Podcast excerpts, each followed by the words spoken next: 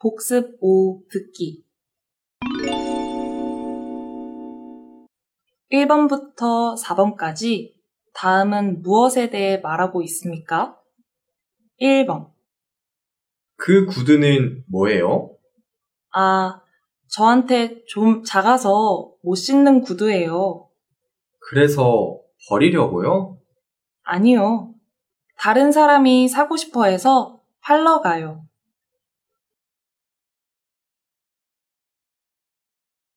2번.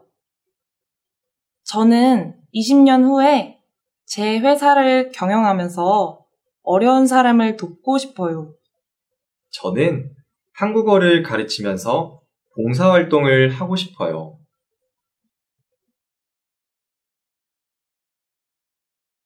3번. 도착하면 밥을 먼저 먹을까요? 음, 밥 먹기 전에 시간이 있으니까 박물관을 먼저 구경하는 게 어때요? 그래요. 그럼 박물관 구경하고 시장에 가서 점심 먹어요.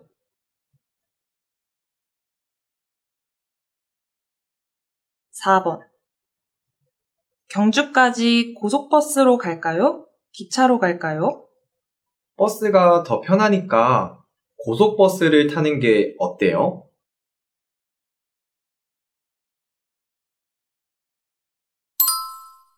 5번부터 6번까지 잘 듣고 맞는 대답을 고르세요. 5번. 왜 영화 보러 못 가요?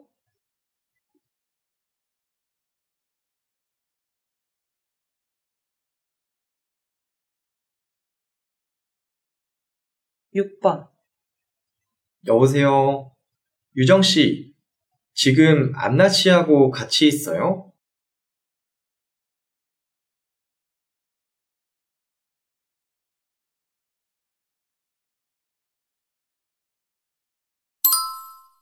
칠 번부터 8번까지 잘 듣고 들은 내용과 같은 것을 고르세요. 7번. 주말에 뭐 했어요? 저는 친구하고 스키장에 갔다 왔어요. 안나 씨는요? 저는 집에서 텔레비전만 봤어요. 스키장은 어땠어요? 춥지 않아서 놀기 좋았어요. 그런데 스키장에 눈이 별로 없어서 스키 타는 것은 재미없었어요.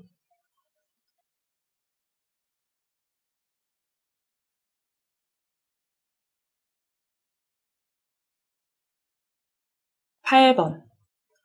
어서 오십시오.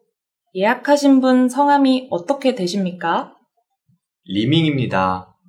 이건 객실 카드고, 이건 아침 식사 쿠폰입니다. 식사는 2층 식당에서 하시면 됩니다.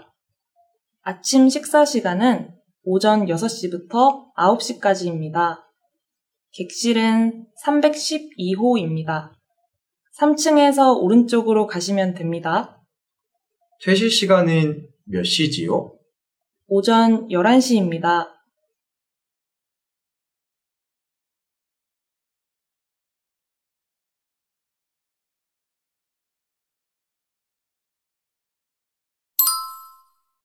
(9번부터) 10번까지 잘 듣고 질문에 맞는 답을 고르세요.